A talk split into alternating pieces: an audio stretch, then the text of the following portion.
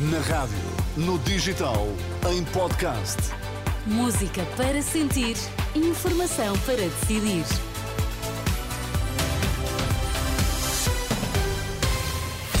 Atualizamos a informação a esta hora da manhã. Olá, bom dia, vamos aos destaques. Bom dia. Presidente da República insiste que não teve conhecimento de diligência junto do Ministério da Saúde no caso das gêmeas luso-brasileiras. António Costa não afasta um regresso à vida política. Marcelo insiste que não sabe de quaisquer diligências junto do Ministério da Saúde no caso das gêmeas luso-brasileiras. É o que consta de um comunicado da Presidência da República. O chefe do Estado reafirma que não teve conhecimento de quaisquer diligências sobre este caso após o envio do dossiê para o gabinete do Primeiro-Ministro. A CNN Portugal revela que o filho do Presidente da República terá tido várias reuniões no Ministério da Saúde com o ex-secretário de Estado Lacerda Salles enquanto decorria este processo das gêmeas luso-brasileiras, depois de ter dito que nunca tinha marcado qualquer consulta para as duas crianças, o ex-governante, agora deputado socialista, vem dizer que não se recorda. Pedi ontem a documentação e, portanto, eh, reparem, eu preciso da documentação e preciso dos factos para poder, eh, para poder responder a um conjunto de questões que responderei, como vos digo, em sede própria. Quando digo não me lembro é porque genuinamente não me lembro mesmo. Passaram quatro anos, quatro anos com uma pandemia pelo meio, e portanto eu quando digo que não me lembro é que genuinamente não me lembro mesmo, e portanto eu preciso de factos e preciso de documentos para poder ter acesso e para poder tentar relembrar. É só isso que eu posso fazer e vos posso dizer.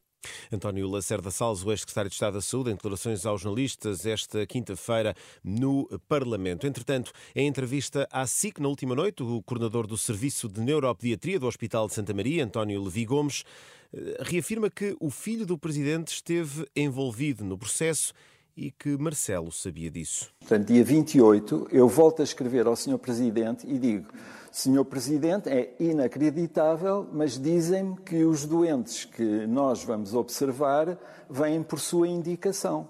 E ele diz-me: tem muita razão em achar inacreditável de facto, o meu filho Nuno, depois conta a história que aliás já foi publicada. O meu filho Nuno teve uns amigos, não sei quê, não sei o que mais, e depois remata dizendo que enviei toda a correspondência para o chefe da Casa Civil e depois para o gabinete do Primeiro-Ministro. O coordenador da Unidade de Neuropediatria do Hospital de Santa Maria, António Levi Gomes, em entrevista na última noite à SIC.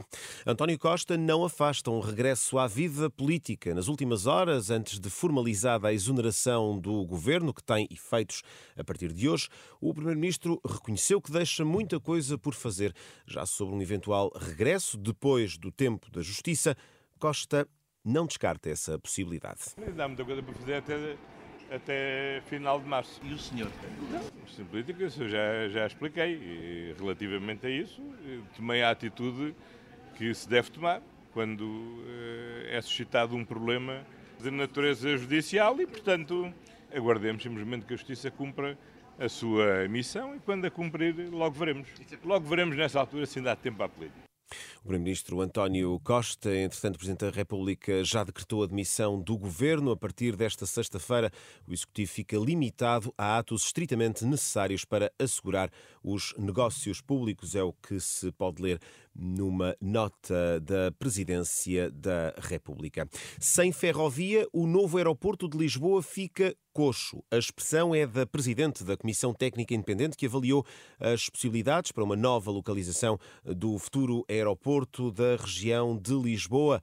Em entrevista ao programa Hora da Verdade, da Renascença e Jornal Público, Maria do Rosário Partidário admite que o novo aeroporto até pode arrancar sem ligação a comboios, mas perde eficiência. O aeroporto pode funcionar e continuar dependente do modo rodoviário.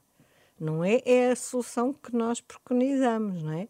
Para nós, um bom aeroporto tem que ter acesso ferroviário. Fica coxo se não tiver o comboio fica, a funcionar? Quer dizer, fica, do ponto de vista de eficiência, fica.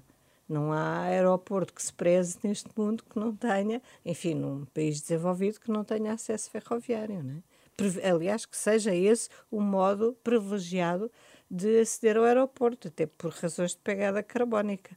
Maria do Rosário Partidário, a Presidente da Comissão Técnica Independente, que avaliou hum, as localizações para o futuro aeroporto de Lisboa, em entrevista ao programa Hora da Verdade, da Renascença e Jornal Público, entrevista conduzida pelas jornalistas Sandra Afonso, da Renascença, e Marta Moitinho Oliveira, do eh, Jornal Público. Esta é uma entrevista que pode ler uh, mais tarde em rr.pt.